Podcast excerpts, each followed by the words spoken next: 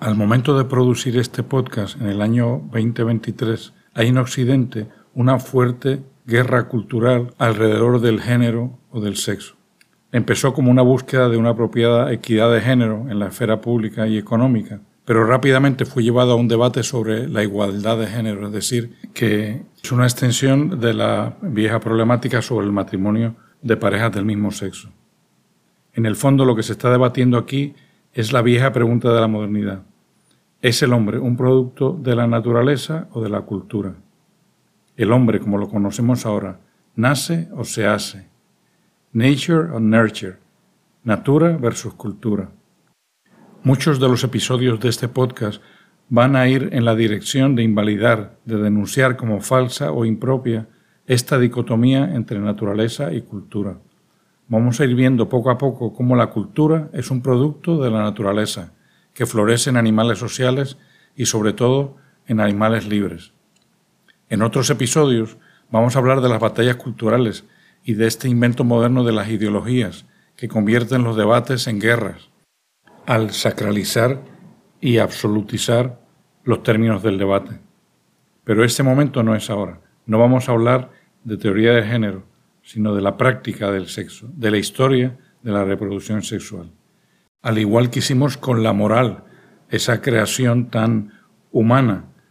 En otros episodios vamos a abrir nuestros ojos al orden que la naturaleza está tratando de imponer en la biosfera, de forma que esto nos ayude a vivir vidas mejores, donde los conflictos que vivamos sean los necesarios, es decir, los que nos hacen ser mejores. Entonces, hechas estas aclaraciones, preguntémonos, ¿Cuándo ocurrió esta mutación de que algunos seres necesitaran otro individuo para reproducirse? ¿Por qué esta complicación cuando hasta entonces cada uno se reproducía a sí mismo felizmente? ¿Qué es lo común a todos los machos que se inventaron en ese momento? No se vayan porque estamos buscando respuestas. Buscando respuestas el podcast donde Bobby López explora las preguntas que la filosofía cotidiana nos propone.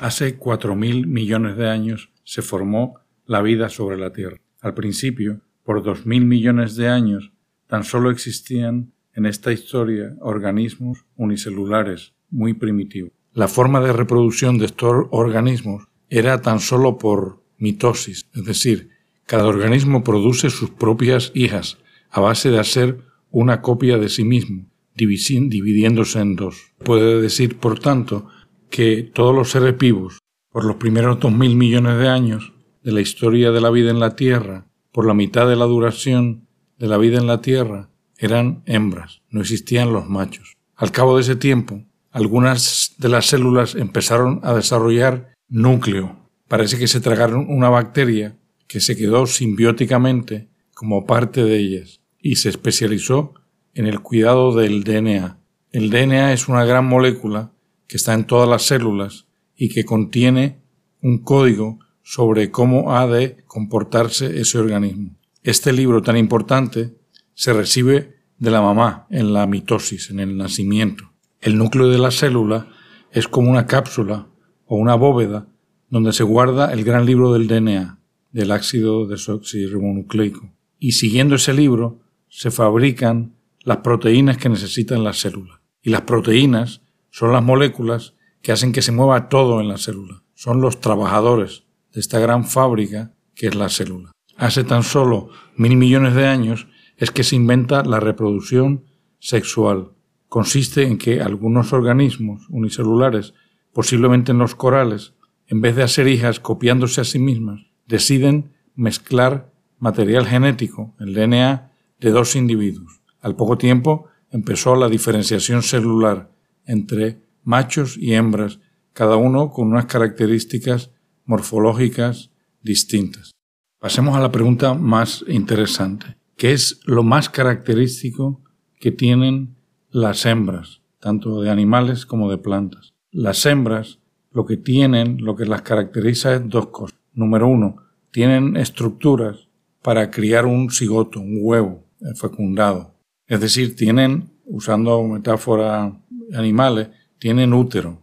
Y número dos, que sus semillas, antes de fecundar, sus semillas son mucho más grandes que las de los machos, pues están llenas de nutrientes y capas protectoras para permitir el primer desarrollo embrionario del cigoto, del óvulo fecundado.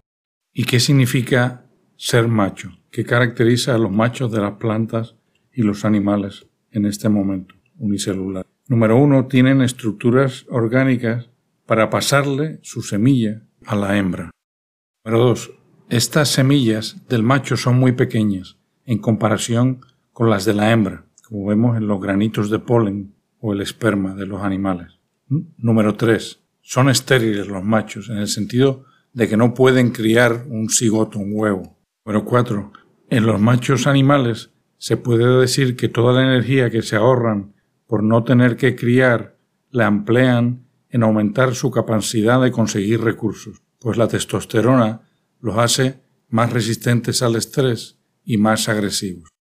Número 5. Y los machos, tanto de las plantas como de los animales, tienden a tener mucho menor parental investment, es decir, envolvimiento en la crianza de sus crías. Esto tiende a provocar que la mayoría de los machos maximizan su probabilidad de perpetuarse a base de aparearse mucho, mientras que la hembra logra maximizar esta probabilidad de perpetuarse a base de aparearse bien, no mucho, sino bien, es decir, de escoger el mejor macho, el que tenga la mejor capacidad de sobrevivir.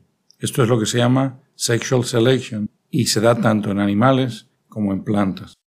Ya hemos visto cómo nació el sexo, que es bastante interesante, pero no es tan interesante como resolver este gran misterio. ¿Por qué nació el sexo? El sexo tiene muchos problemas. El primer problema del sexo es que requiere que la mitad de los individuos se hagan estériles, es decir, que se hagan machos, que no pueden incubar a su cría. ¿Cómo es esto? Que la mitad de los seres vivos se tengan que hacer estériles. No es la evolución la máquina de procrear, de pasar vida. Segundo misterio, ¿para qué queremos tanto consumo energético como requiere la reproducción sexual, que exige encontrar una pareja compatible? Luego, toda la energía que conlleva producir polen o huevitos de más para asegurarse que al menos dos sobrevivan para reemplazar a los papás.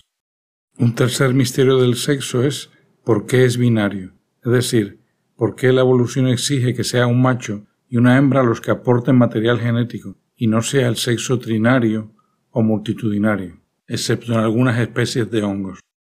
Cuarto misterio es por qué los nacimientos en la naturaleza, tanto de plantas como de animales, siempre tienden a producir el mismo número de hembras que de machos.